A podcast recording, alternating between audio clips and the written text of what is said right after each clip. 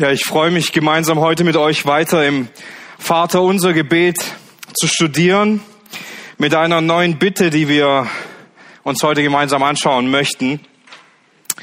Und es ist die vorletzte Bitte, die wir uns heute vornehmen.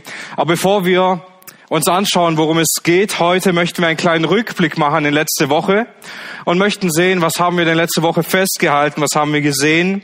Wir hatten letzte Woche ein zeitliches, ein irdisches Anliegen. Wir haben uns mit dem Brot beschäftigt und uns diese Bitte angesehen. Unser tägliches Brot gib uns heute.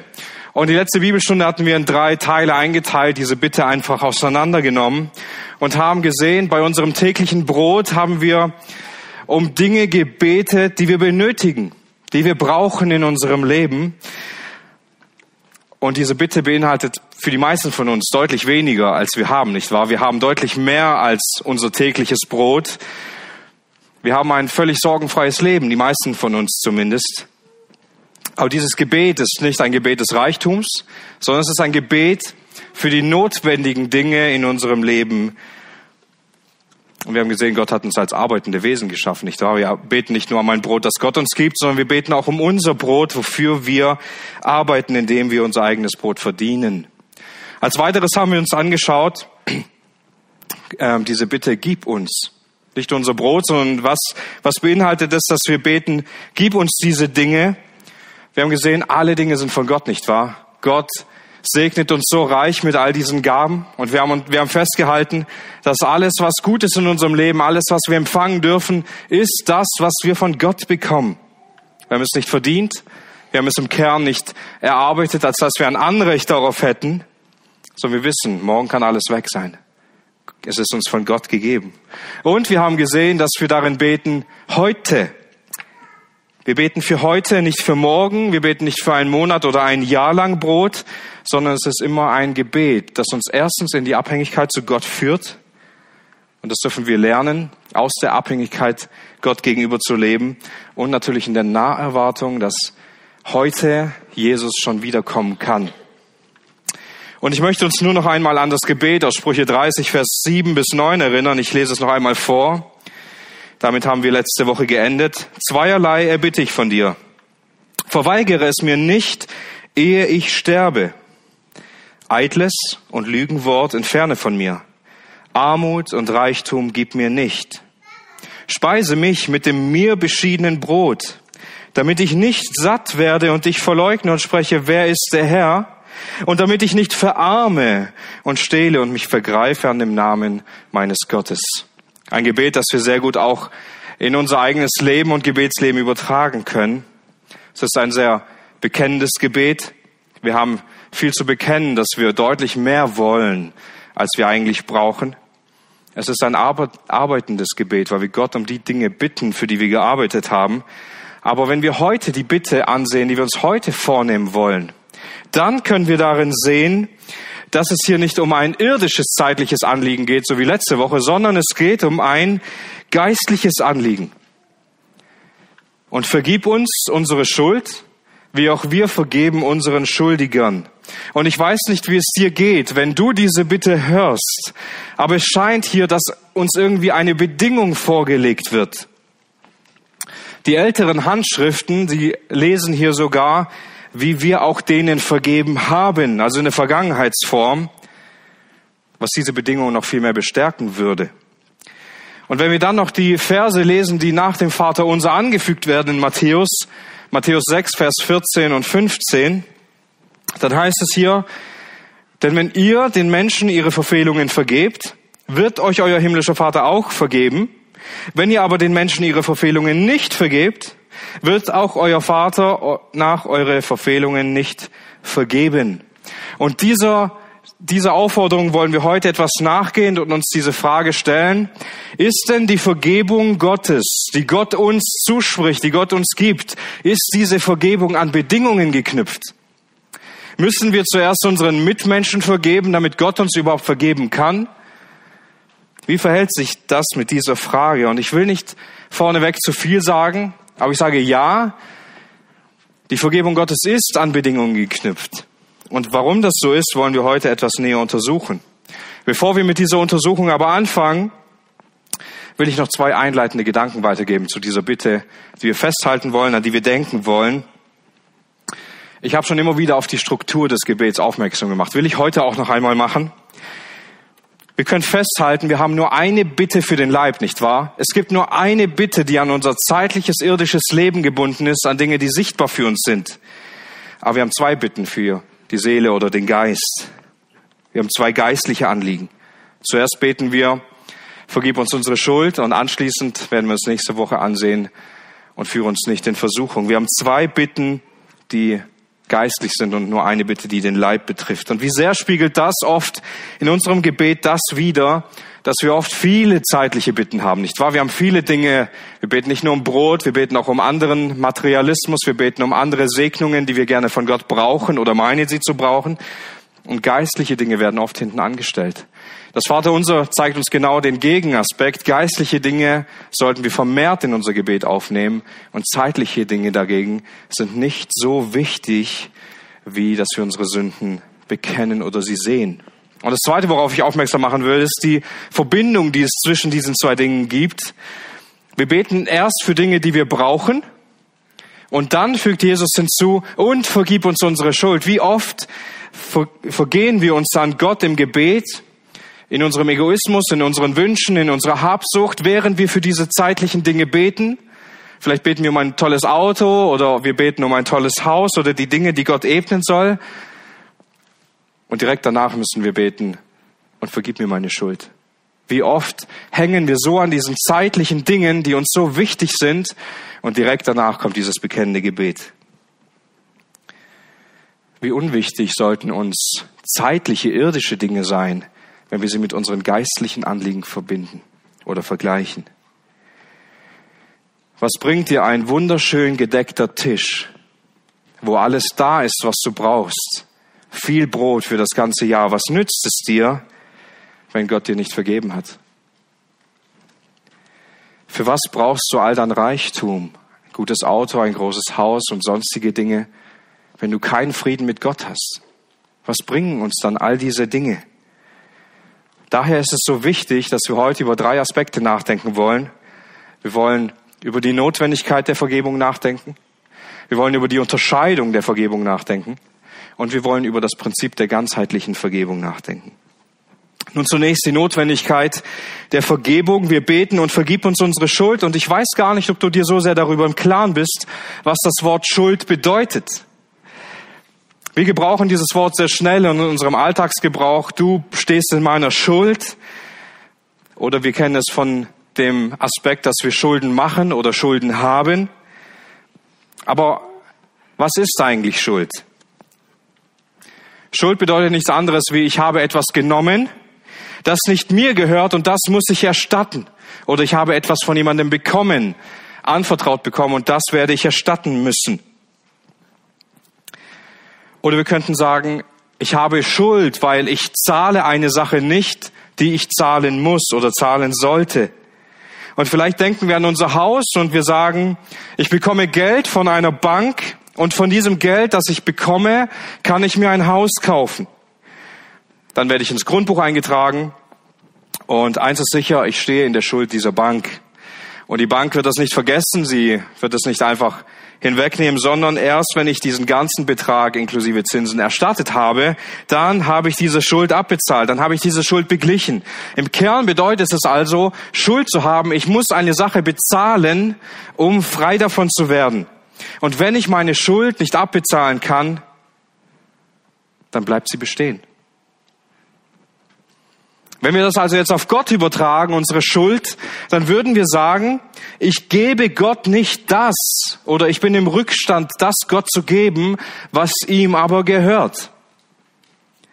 Ich stehe in seiner Schuld und dieses Wort ist sehr gewichtig, damit wir es richtig verstehen können. Aber was ist denn die Schuld oder welche Schuld müssen wir bei Gott abbezahlen? Was gehört denn Gott, das sich ihm geben soll? Wir alle sind Gott Anbetung und Ehre schuldig. Denn das gehört Gott alleine. Und wir geben sie ihm nicht. Ihn zu verherrlichen mit allem, was wir sind und haben, aber das tun wir nicht. Für jeden Augenblick, in dem wir unsere Ehre suchen, stehen wir in der Schuld Gottes. In jedem Augenblick, wo wir nach unserem eigenen Kopf und Herz handeln und Gott nicht die Ehre geben, stehen wir in seiner Schuld. Und je mehr diese Situationen vorkommen, je größer wird unsere Schuld, die wir auf uns laden. Gott gehört Gerechtigkeit. Bringen wir Gott diese Gerechtigkeit nicht, stehen wir in seiner Schuld. Gott gehört alle Liebe. Lieben wir nicht, lieben wir ihn nicht über alles, ist er nicht unser größter Schatz, stehen wir in seiner Schuld und unsere Schuld wächst.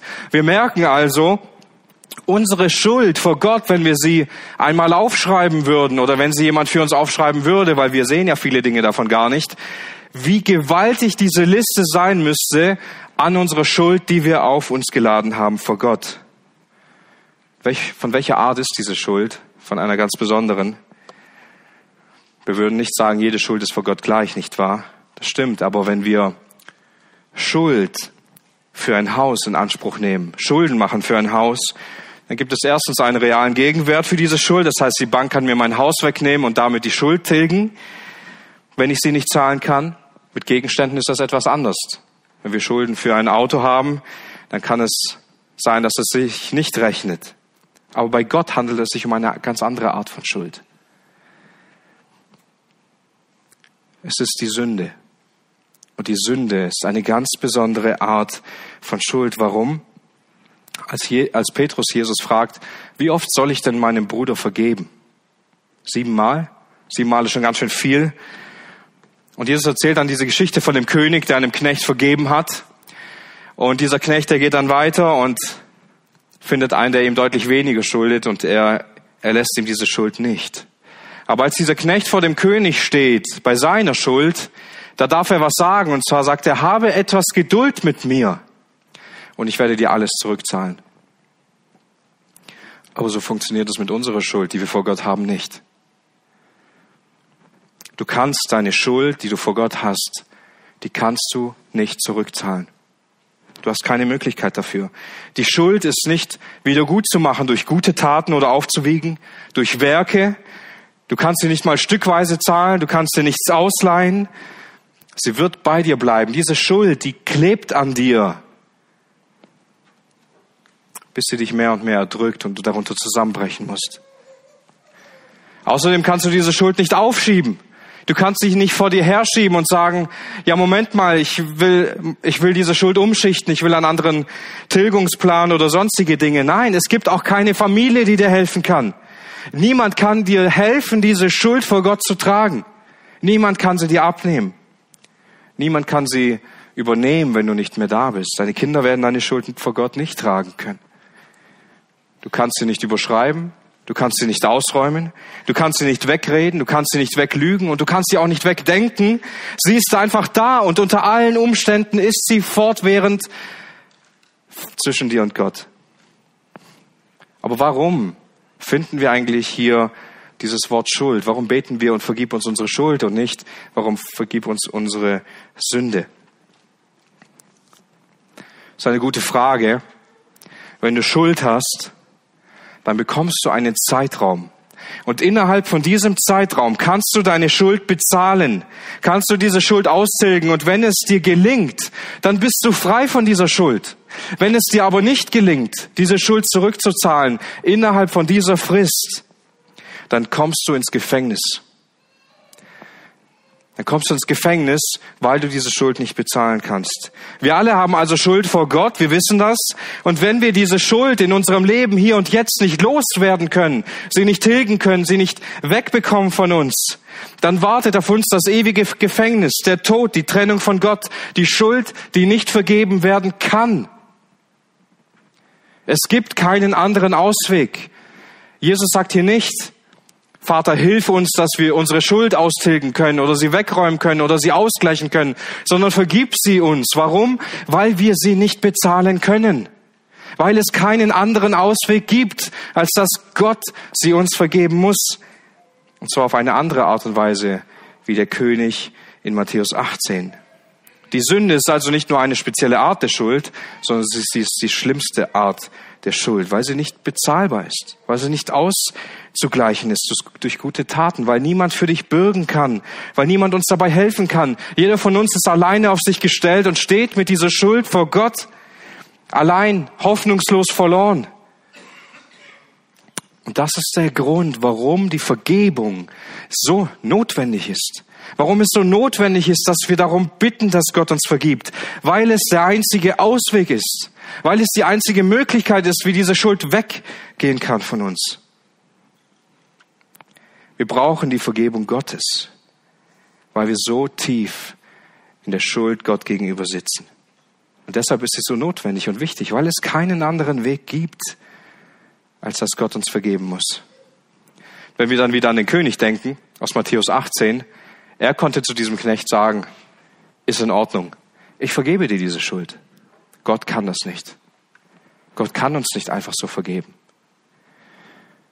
Weil es handelt sich hier nicht einfach um Gefühle oder um andere Dinge, es handelt sich um wirkliche Sünden, die vor Gott sind. Und nicht einmal Gott kann diese Sünden einfach so wegzaubern. Gott kann uns nicht einfach vergeben, das geht nicht. Gott kann nicht so tun, als ob diese Sünde nicht da wäre, als ob sie nicht wichtig wäre, als ob sie nicht furchtbar vor ihm wäre. Irgendjemand wird für deine und meine Schuld bezahlen müssen. Also macht Gott etwas viel Größeres als dieser König in Matthäus 18. Er schickt seinen Sohn, der für diese Schuld bezahlen muss. Er hat seinen Sohn gesandt, der jede dieser Schuld, die wir auf uns geladen haben, Gott gebracht hat. Gott kann nicht einfach sagen, ich vergebe dir die Schuld und dann ist sie einfach weggezaubert. Nein, er musste seinen Sohn senden, der diese Schuld auf sich genommen hat. Und am Anfang habe ich gesagt, die Vergebung Gottes ist nicht bedingungslos. Ist sie auch nicht. Hier haben wir die Bedingung, Gott kann dir und mir nur deshalb vergeben, weil diese eine Bedingung, die dafür notwendig war, erfüllt wurde, indem Jesus Christus diese Schuld getragen hat. Das ist die Bedingung, dass Gott uns überhaupt vergeben kann. Anders geht es nicht. Jesus hat diese Schuld auf sich genommen und sie bezahlt. Und auf Grundlage dieser Tat kann Gott uns vergeben. Wenn wir dazu einige Bibelstellen lesen, dann können wir das ganz klar sehen. 2. Korinther 5, Vers 21 den, der die Sünde nicht kannte, Jesus Christus, hat er uns zur Sünde gemacht, damit wir Gottes Gerechtigkeit würden in ihm. Jesus Christus, der auf die Welt kam, um sündlos zu leben, er wurde für uns zur Sünde gemacht, er wurde für uns bestraft, damit Gott uns seine Gerechtigkeit geben kann. Ein paar Verse vorher, 2. Korinther 5, Vers 18. Alles aber von dem Gott, der uns mit sich selbst versöhnt hat in Jesus Christus. Wir sind mit Gott versöhnt durch das, was er getan hat. Und das konnte Gott nicht einfach so tun. Er konnte nicht einfach sagen, okay, jetzt gehören wir wieder zusammen, ich vergebe dir einfach alles. Nein, er musste seinen Sohn schicken. Er konnte uns nur mit sich selbst versöhnen durch seinen Sohn Jesus Christus. Denken wir an das Johannesevangelium. Die Worte von Johannes, siehe das Lamm Gottes, das die Sünde der Welt wegnimmt. Das ist die Grundlage für die Vergebung. Anders kann Gott uns nicht vergeben, als allein durch seinen Sohn. Und wenn wir dann über die Bibel nachdenken, wie die Vergebung beschrieben wird, finden wir verschiedene Facetten dessen und das ist wunderschön und bringt uns immer wieder in Staunen. Deshalb habe ich es mal mit reingenommen. Einerseits beschreibt die Schrift, wie Gott uns vergibt, mit dem Begriff wegnehmen. In Jesaja 53, Vers 6 heißt es, und der Herr hat ihn treffen lassen, also Jesus treffen lassen, um unsere Ungerechtigkeit willen. Wörtlich heißt es hier übersetzt. Und der Herr warf unsere Schuld auf ihn. Auf ihn, der für uns leiden muss. Das heißt, Gott nimmt uns die Schuld weg und legt sie auf jemand anderen. Er legt sie auf seinen Sohn. Das beschreibt einen Menschen, der eine sehr schwere Last trägt. Und diese Last, die ist so schwer, dass er gefühlt darunter zusammenbrechen kann. Er kann nicht mehr weitergehen. Sie drückt ihn nieder. Das bedeutet nicht, dass er keinen anderen Ausweg hat. Er schleift sich mit dieser Last herum. Aber Gott nimmt ihm diese Last legt sie auf seinen Sohn, der sie für ihn getragen hat. Ich erinnere mich an eine Situation, wir waren einmal wandern und wir haben dann eine Tagestour gemacht. Es war sehr heiß, wir hatten keine Ausrüstung und es war also so ziemlich üble Erfahrung für manche von uns. Und wir hatten uns dann entschieden, immer zwei teilen sich zusammen einen Rucksack, damit es einfach erträglicher ist. Und während man längere Zeit diesen Rucksack getragen hat, für zwei eben, ist es unglaublich schwer geworden. Man konnte gefühlt gar nicht mehr weitergehen. Es war viel zu heiß. Wir hatten äh, natürlich uns auf alles vorbereitet, außer auf die Sonne, weil erfahrungsgemäß regnet es meistens. Und es war so heiß, dass wir kaum weitergehen konnten. Wir hatten uns nicht eingecremt, wir waren auf dem Gletscher, wir waren alle so verbrannt anschließend. Und in dieser ganzen Situation, während bestimmte Leute von uns nicht mehr weitergehen konnten unter dieser Last, die wir auf unseren Schultern tragen müssen, weil wir viel zu viel mitgenommen hatten, und ein anderer kommt und er nimmt einem diesen Rucksack weg und er trägt ihn, spüren wir auf einmal diese Freiheit viel mehr, als wenn wir von Anfang an ohne Rucksack laufen würden. Wir haben diese Last mit uns getragen und sie ist auf unseren Schultern. Und irgendwann kommt einer und er nimmt uns diese Last weg und trägt sie für uns. Die Last ist nicht einfach verschwunden vollständig, sondern ein anderer musste sie für uns tragen. Und das ist das, was Gott mit uns gemacht hat. Er hat uns unsere Last weggenommen und hat sie auf seinen Sohn gelegt, der sie bis dahin getragen hat, wo Gott seinen ganzen Zorn auf ihn geladen hat. Wir kennen in der Schrift diesen Begriff bedecken. Psalm 85, Vers 3 lesen wir das. Du hast alle die Ungerechtigkeiten deines Volkes vergeben. Und jetzt kommt die Erklärung, all ihre Schuld hast du zugedeckt. Du hast sie bedeckt. Das bedeutet nicht, dass die Sünde wie vielleicht Kinder ihre Zimmer aufräumen, die der Schmutz unter den Teppich gekehrt ist, damit es nicht auffällt, sondern er bedeckt die Schuld mit seiner Gnade. Seine Gnade steht über der Schuld und wird von all dem zugedeckt, sodass sie nicht mehr da ist. Wir kennen den Begriff Unsere Schuld ist ausgetilgt. In Jesaja 43, Vers 25 heißt es, ich, ich bin es, sagt Gott, der deine Übertretungen tilgt um meinetwillen. Und deiner Sünden will ich nicht mehr gedenken. Gott tilgt unsere Sünden und danach sind sie weg. Er wird nicht mehr daran denken. Gott sagt, dass er selbst diese Schuld austilgt. Wir können sie nicht zahlen. Aber Gott hat die fähigen Mittel, um sie zu bezahlen. Wenn du dein Haus abbezahlt hast, dann wird dein Name aus diesem Grundbuch herausgestrichen. Du hast keine Schuld mehr. Du hast keine Grundschuld mehr. Und jetzt gehört es vollständig dir.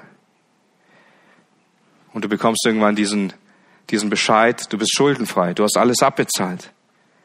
Und genau das beschreibt auch Paulus, was Christus für uns getan hat in Kolosser 2, Vers 14, als er ausgetilgt hat, die gegen uns stehende Schuldschrift in Satzungen, die gegen uns war, hat er aus der Mitte weggenommen. Wie? Indem er sie ans Kreuz nagelte. Das hat Jesus für uns getan.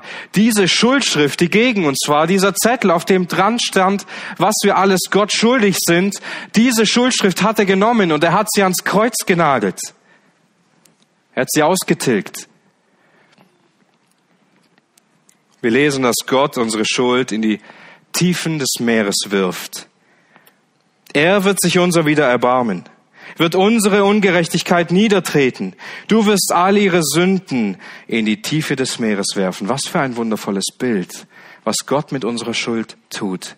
Er entsorgt sie dahin, wo sie nicht mehr stört. Wir sehen also, wir haben verschiedene Facetten und da gibt es übrigens noch mehr. Ich habe nur einige herausgenommen, wie diese Vergebung aussieht, wie sie uns dargestellt wird, was Gott für uns tut. Und wir sehen, wie wundervoll diese Vergebung ist, die Gott uns anbietet, nicht wahr? Durch einen Retter, durch einen Knecht, der diese Schuld für uns tragen musste, der diese Schuld ausgetilgt hat. Aber ist Vergebung immer gleich Vergebung? Nicht ganz. Wir wollen die Vergebung unterscheiden. Wir wollen gewisse Dinge nicht verwechseln und wir wollen sie nicht durcheinander bringen, da wir sonst sehr schwierige Probleme bekommen. In unserem Verständnis einerseits über Gott selbst und auf der anderen Seite auch in unserem Verständnis über die Errettung. Und deshalb möchten wir diese Vergebung, die wir in der Schrift finden, unterscheiden. Die erste Art, die wir finden, ist die richterliche Vergebung. Das heißt, es ist eine Vergebung, die Gott uns als ein Richter gibt. Und im Kern bedeutet das nichts anderes, als dass wir schuldig vor einem Richter stehen und der ist Gott und wir müssen dort verurteilt werden wegen unserer Schuld. Aber durch das Blut von Jesus Christus können wir durch den Glauben an ihn gerettet werden. Und Gott spricht uns dann als Richter frei von dieser Schuld, weil Jesus diese Schuld getragen hat. Und das ist das, was wir auch in der Rechtfertigung bekommen und verstehen. In Epheser 1, Vers 6 heißt es, zum Preise seiner Herrlichkeit, seiner Gnade, womit er uns begnadigt hat, der Richter Gott uns begnadigt hat, indem wir Erlösung haben durch sein Blut, die Vergebung der Vergehungen nach dem Reichtum seiner Gnade. Genau von dieser richterlichen Vergebung ist hier die Rede. Durch die Erlösung, die wir in Jesus Christus durch sein Blut bekommen, haben wir die Vergebung all unserer Vergehungen, all unserer Sünden. Und damit sind alle Sünden gemeint, die wir getan haben, die wir heute tun, die wir tun werden. Wenn wir uns in richterlicher Weise, wenn in richterlicher Weise unsere Sünden nicht vergeben wären, so würden wir bei jeder einzelnen Sünde, die wir tun, wieder unseren heiligen Stand vor Gott verlieren, bräuchten wieder eine neue Rechtfertigung vor dem Richter und sozusagen jeden Tag. Wir würden also jeden Tag unser Heil verlieren, müssten dann wieder von Gott freigesprochen werden und so wäre das ein ewiger Kreislauf. Da, da wir aber wissen, dass wir diese richterliche Vergebung nur einmal brauchen, wissen wir, dass unsere Rettung sicher ist. Damit meint die Schrift diese Rechtfertigung, die nicht nochmal erneuert werden muss, sondern es ist ein juristischer Schritt, den Gott für uns geht. Der ist nicht wieder rückgängig zu machen. Diese richterliche Vergebung, die brauchen wir nur einmal. Und das ist selbst deshalb so entscheidend, weil wir wissen dürfen, dass all diese Sünden bereits bezahlt sind. Sie wurden von Jesus bezahlt. Sie wurden durch die Schuldschrift ausgelöst und wir wurden teuer erkauft und das hat unsere Stellung, unsere Stellung vor Gott verändert. Von Feinde Gottes werden wir zu Kindern Gottes. Von denen, die tot vor Gott sind in, den Übertretungen, werden wir lebendig gemacht in ihm. Das verändert unsere Stellung, die Paulus beschreibt in 1. Korinther 6, Vers 9 auf wunderbare Weise. Wisst ihr nicht? Dass Ungerechte das Reich Gottes nicht erben werden. Irrt euch nicht. Weder Hurer, noch Götzendiener, noch Ehebrecher, noch Weichlinge, noch Knabenschänder, noch Diebe, noch Habsüchtige, noch Trunkenbolde oder Schmäher oder Räuber werden das Reich Gottes erben. Und solche sind einige von euch gewesen. Jetzt kommt ein wichtiges Wort, aber aber ihr seid abgewaschen. Ihr seid geheiligt, ihr seid gerechtfertigt worden in dem Namen unseres Herrn Jesus und durch den Geist unseres Gottes. Das beschreibt unsere Stellung, die wir vor Gott haben. Unsere Identität, die jetzt eine neue ist. Früher waren wir diese ungerechten Menschen. Früher waren wir diejenigen, die das Reich Gottes nicht erben können. Wir waren Götzendiener, wir waren Habsüchtige. Durch Jesus Christus haben wir eine neue Stellung. Jetzt sind wir Geheiligte. Jetzt sind wir Abgewaschene. Jetzt sind wir gerechtfertigt. Haben die Korinther etwa heilig gelebt?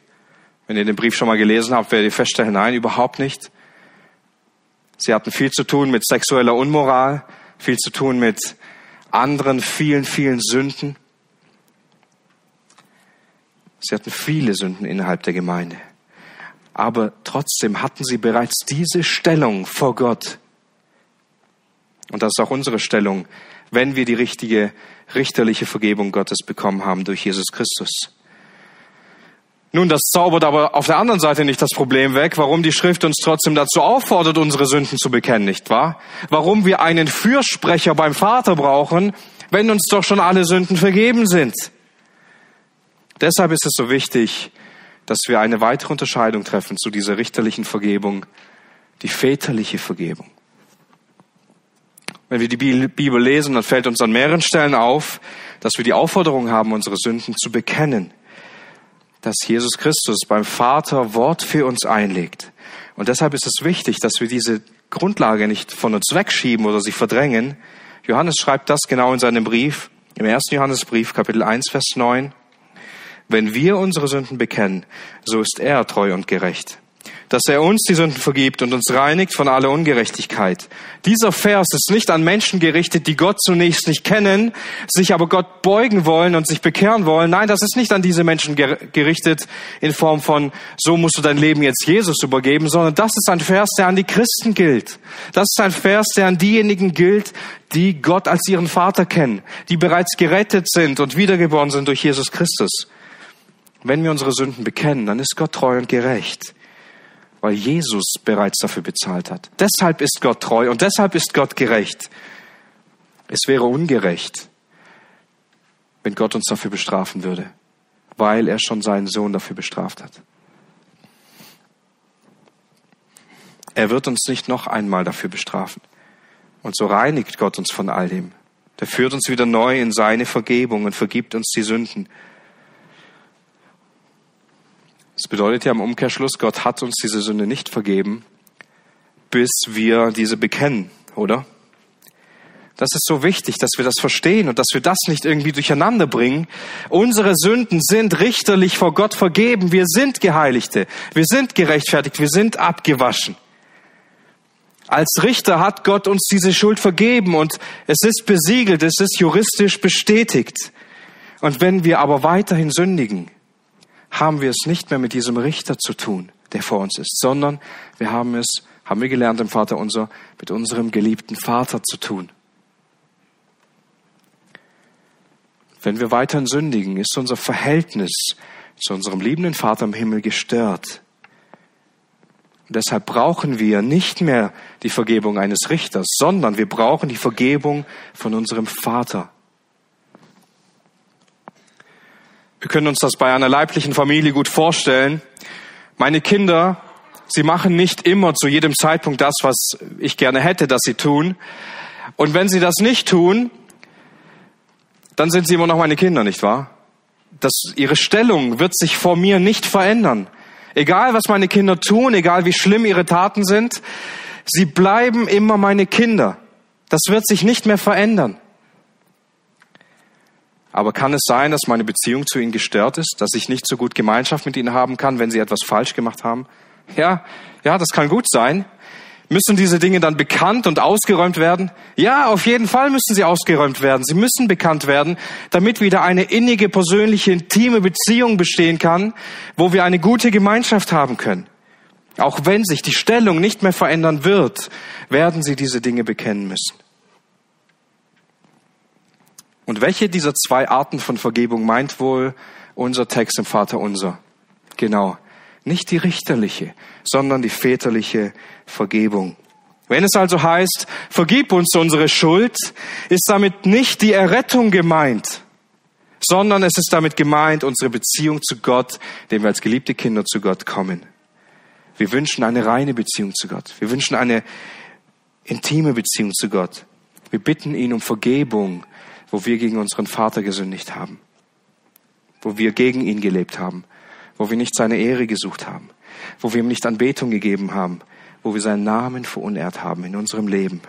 Und es ist so wichtig, liebe Geschwister, dass das ein notwendiges und beständiges Anliegen von uns im Gebet ist, dass wir bereit sind, unsere Schuld zu sehen, bereit sind, das zu sehen, das Gott uns zeigt, wie er uns immer wieder überführt durch Predigten, durch das Lesen seines Wortes, durch unser Gebet zeigt er uns, wo wir gesündigt haben, durch Menschen, die uns liebevoll darauf hinweisen, dass wir diese Dinge sehen, die Gott uns zeigt, wie er uns überführt in unserem Herzen und dass wir diese Dinge dann bereit sind, vor ihm zu bekennen. Ist das nicht der Grund, warum wir oft so geistlich gelähmt sind? Ist das nicht der Grund, warum die Bibel uns manchmal gar nichts zu sagen hat? Warum wir viel lieber andere Dinge tun, als Gott zu lieben und ihn zu ehren? Wir dürfen diese Schuld bekennen und wissen, dass Gott gut ist und er uns vergeben wird, weil Jesus alles bezahlt hat, weil er treu und gerecht ist und all unsere Schuld vergeben wird. Sind wir nicht heute, liebe Geschwister, faul geworden im Bekenntnis, weil wir es vielleicht verlernt haben oder weil es uns so schwer fällt? Wir reden heute viel lieber ganz gerne von entschuldigen, nicht wahr? Wir entschuldigen uns lieber, als zu bekennen. Und es fällt auch viel einfach zu sagen, Entschuldigung, sorry. Aber der Unterschied zwischen diesen zwei Begriffen ist gewaltig. Ich weiß nicht, ob ihr das verstehen könnt. Eine Schuld zu bekennen bedeutet zuzugeben, dass ich versagt habe. Zuzugeben, dass ich versagt habe und um Vergebung zu bitten. Es ist ein, ein Zeichen der tiefen Demütigung. Es bedeutet, meine Schuld einzugestehen und sie offen auszulegen. Eine Entschuldigung ist das Gegenteil. Es ist nicht nur so, dass man sagt, eine Entschuldigung ist jetzt nicht so richtig, du musst es schon nochmal richtig sagen oder so. Nein, eine Entschuldigung ist zum Beispiel, wenn wir sagen, ich entschuldige mich, dass ich zu spät bin, aber ich stand im Stau. Oder wir sagen, ich entschuldige mich, dass ich nicht im Unterricht war, aber ich war krank. Damit rechtfertigen wir unsere Schuld. Wir wissen, dass wir eine Schuld haben, wir haben sie auf uns geladen, aber wir rechtfertigen sie mit diesem Wort Entschuldigung, weil wir eine Erklärung für diese Schuld haben, damit sie akzeptiert wird. Eine Entschuldigung. Ich nehme die Schuld von mir, weil es eine gute Erklärung dafür gibt. Das ist das Wort Entschuldigung. Und eine Entschuldigung kann auch eine Berechtigung haben. Wenn ihr manchmal nicht im Gottesdienst seid, weil ihr krank seid, dann ist das schon in Ordnung. Wir werden euch nicht wegen dieser Schuld verfolgen oder wenn ihr mal in der Schule oder auf der Arbeit fehlt wegen Krankheit, dann ist das in Ordnung. Aber wo wir eine Schuld entschuldigen wollen, wo es nicht in Ordnung ist, das ist ein großer Fehler, dann von Entschuldigung zu sprechen. Entschuldigung, dass ich dich geschlagen habe, aber du hast mir keine Wahl gelassen. Oder Entschuldigung, dass ich gelogen habe, aber ich wollte dieses oder jenes unbedingt haben oder ich wollte es schützen. Oder wir sagen, Entschuldigung, dass ich geschrien habe, aber du hast halt zuerst geschrien und du hörst mich sonst nicht, wenn ich auch schreie. Oder sonstige Dinge. Wir rechtfertigen ganz oft unser, unser Verhalten und sagen, ja, Entschuldigung, aber du hast mir keine andere Wahl gelassen. Oder ich habe mich in die Ecke gedrängt gefühlt. Oder sonstige Dinge. Wir finden für unser ganzes Verhalten eine Entschuldigung und das ist ein großer Fehler heute. Völlig falsch, weil wir damit unsere Schuld rechtfertigen und es sieht dann nach außen hin wie ein Bekenntnis aus. Der biblische Weg ist, vergib mir. Ich habe gesündigt, ich bin schuldig geworden vor dir. Ich habe eine Schuld auf mich geladen. Vergib mir, dass ich gesündigt habe, dass ich gelogen habe, dass ich dich hintergangen habe. Ich bin schuldig vor dir, ich habe gesündigt und ich brauche deine Vergebung. Wisst ihr, wie schwer das manchmal ist zu sagen? Aber genau das ist es, seine Sünden zu bekennen. Und wir sollten Sünden bekennen und Entschuldigung auf keinen Fall auseinander, äh, zusammenbringen oder verwechseln. Sünde trennt uns in Gemeinschaft zu Gott. Und sie muss bekannt werden, wenn Gott sie uns gezeigt hat, damit wir wieder eine enge Beziehung und Gemeinschaft mit ihm haben können. Und das muss einen beständigen Teil von unserem Gebetsleben ausmachen. Nun, und wie ist es dann mit der Vergebung der Menschen? Vergib uns unsere Schuld, wie auch wir unseren Schuldigern vergeben. Das Prinzip der ganzheitlichen Vergebung. Jesus meint hier nicht, dass Gott uns erst dann vergibt, wenn wir anderen Menschen auch vergeben haben, denn seine Vergebung ist nicht allein von unseren Taten abhängig. Und unser Antrieb ist nicht, dass wir zuerst etwas anderes bewirken müssen, damit Gott uns überhaupt vergeben kann. Aber wir wissen, und das sagt die Schrift ganz klar, dass uns nur auf Grundlage des Wortes Gottes durch das, was Jesus für uns getan hat, vergeben werden kann und auch wir genau darin die Kraft bekommen zu vergeben. Kolosser 3, Vers 13, wir sollen euch gegenseitig vergebend, wenn einer Klage gegen den anderen hat, wie auch der Christus euch vergeben hat, so auch ihr. Also wir wissen, in Christus ist uns vergeben und so wie uns vergeben ist, sollen wir auch einander vergeben. Die Vergebung, die wir in Christus haben, sie ermöglicht uns, unseren eigenen Schuldigern, den Menschen, die an uns schuldig geworden sind, zu vergeben. Und wenn wir uns bewusst werden, liebe Geschwister, was Gott alles uns vergeben hat, schreibt euch mal all die Sünden auf, die ihr kennt, an die ihr euch erinnert und wie oft ihr sie getan habt, dann wird es euch einfach fallen, euren Geschwistern zu vergeben. Weil was ist das schon für eine, für eine Gegenüberstellung? Johannes schreibt sehr gut über dieses ganzheitliche Prinzip, wieder im ersten Johannesbrief. Und er zeigt unsere vertikale Beziehung zu Gott auf der einen Seite und unsere horizontale Beziehung zu Menschen. Und er zeigt uns auf, dass eine Sünde nicht nur in eine dieser Richtungen existieren kann.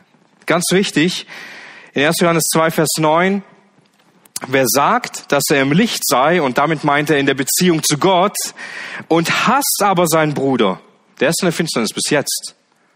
Also es ist nicht möglich, mit Gott im Licht zu sein und den Glaubensbruder zu hassen, ihn zu verachten.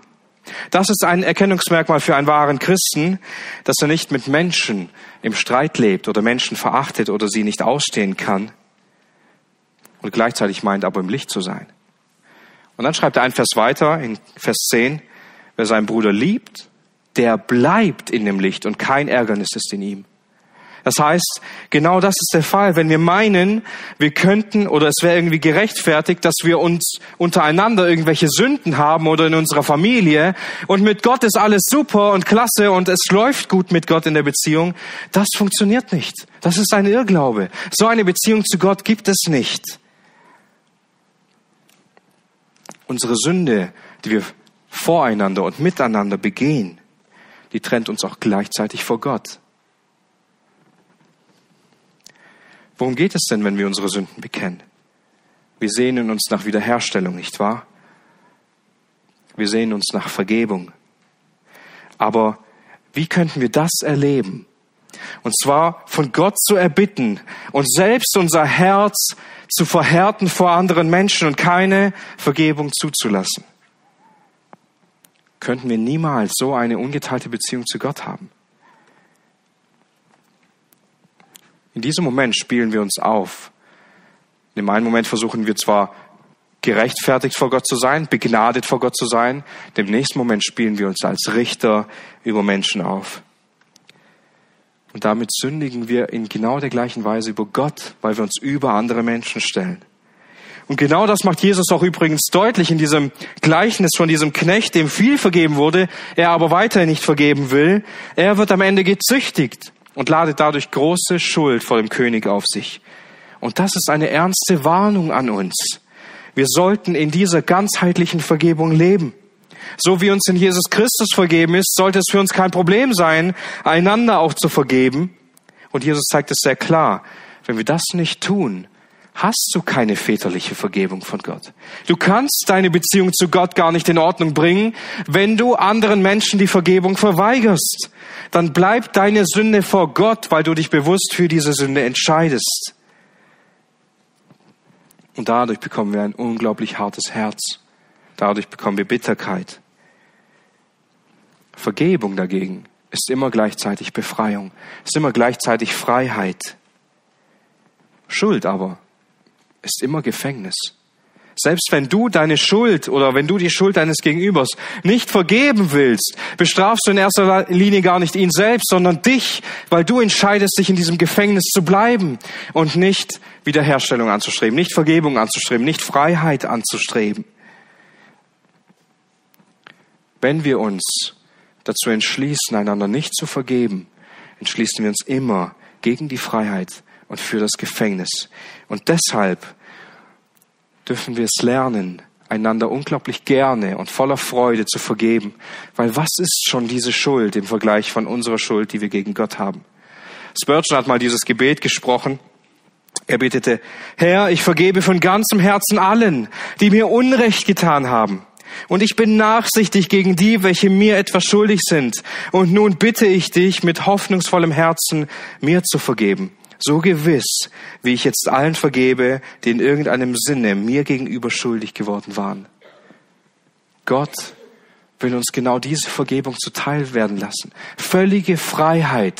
Vergebung, die sich in alle unsere Beziehungen hinausstreckt. Und was ist, wenn wir manchmal keine Versöhnung anstreben können untereinander?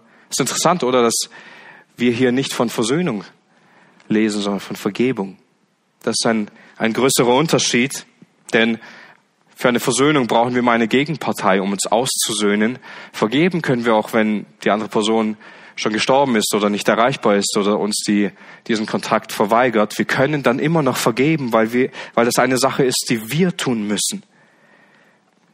Ist das nicht wunderbar, diese Vergebung in Jesus Christus anzusehen, diese Merkmale, die wir vorhin festgehalten haben, wie Gott uns unsere Schuld vergibt, wie er sie uns wegnimmt, wie er sie austilgt und all diese Dinge.